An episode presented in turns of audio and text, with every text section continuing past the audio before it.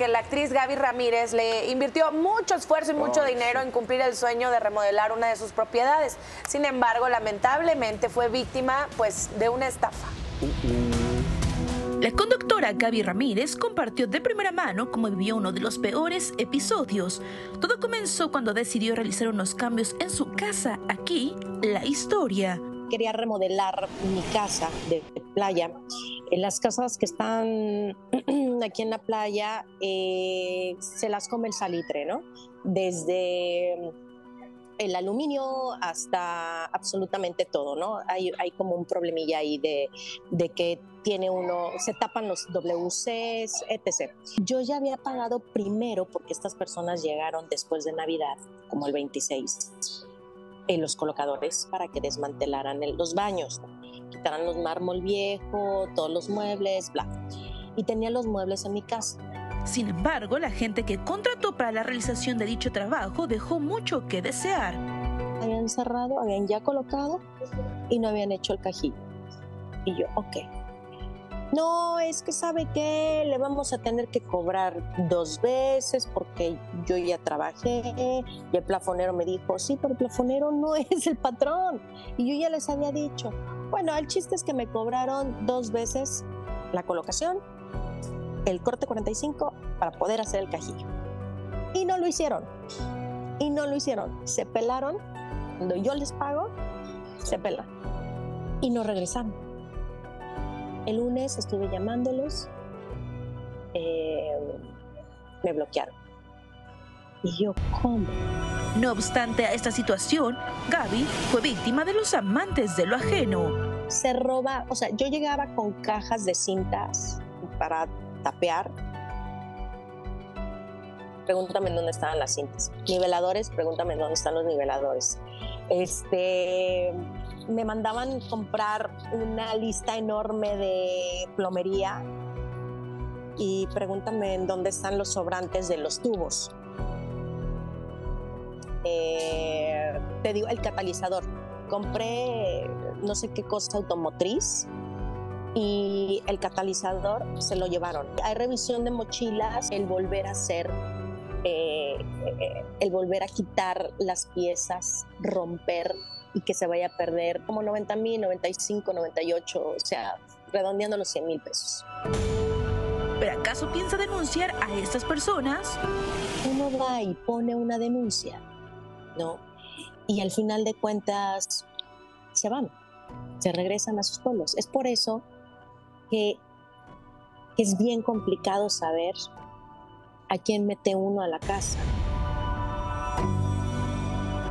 Ay, Gaby, te le hicieron. Quien ha remodelado, construido, sabe que tienes que tener un contratista quien te dé razón de lo que compras, te firma de recibido, te entrega lo que, como con el mecánico, con muchos eh, prestadores de servicios, que tienes que estar seguro de la pieza que compras, sea la que se utilice o en este caso el material para construcción.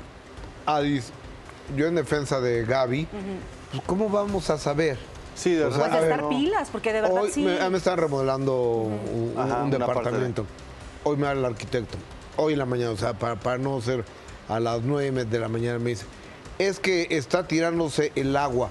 Entonces hay que cambiar todas las partes de, adentro y demás.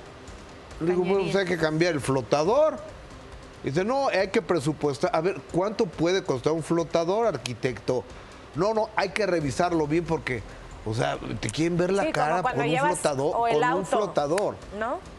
O sea, y, ahora, y usted dice, es que esta lámpara me costó 500 pesos, a menos que no tengas nada que hacer, vas a la tienda y buscas la lámpara a ver si costó 500 pesos o 400 o 300. es, muy, es muy complicado. Es, que es complicado, es una, de, repente también es un acto de buena fe, este, y hasta con un contratista, ¿eh? o sea, de repente es un acto de buena fe pero también hay buenas personas, también hay personas que son honestas, hay gente, albañiles que no necesitan también un contratista y que son ya de, familias de recomendaciones, que cuando, bueno, viene gente recomendada, en, todas personas hay, buena y mala, ¿no? Pero aquí creo que sí es importante que si a ella la extorsionan de esta forma, le roban su dinero, no le cumplen con el trabajo, se llevan... Bueno, o sea, le piden el dinero, se lo, no le entregan nada, le roban. Después descubre que, que faltaban, había faltantes de los tubos, de todas estas cosas de material. Creo que sí es importante, aunque sean personas que se regresen al pueblo, no importa, la denuncia es importante porque de no hacerlo y que las cosas digan que no hay un antecedente. cliente va a caer también. claro, claro. O sea, todo esto es oculto, la construcción es todo oculto. Cuando tú compras, ahí ya me dijeron, es que vamos a, cambiar todo el cableado. Lo tienes que creer. Claro. Es que o sea, ¿cómo sabes si lo cambiaron?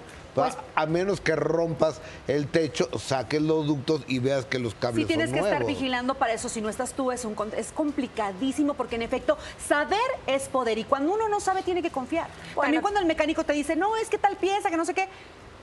¿Qué haces? Sí, claro, es lo que yo decía. O con el auto llegas y te dicen mil cosas que, bueno, pues ahí hay, que asesorarse, hay que buscar recomendaciones. Creo que pueden ser cosas que te pueden ayudar, aunque nunca estás exento. Te dice el mecánico, a ver, son los platinos, por decirte. Y te saca una pieza, tú cosas que es un platino, no es un platino. ¿Y para uh, qué sirve el platino? Les voy a contar, una vez, hace muchos años, se detuvo uno de mis un carro que tenía yo.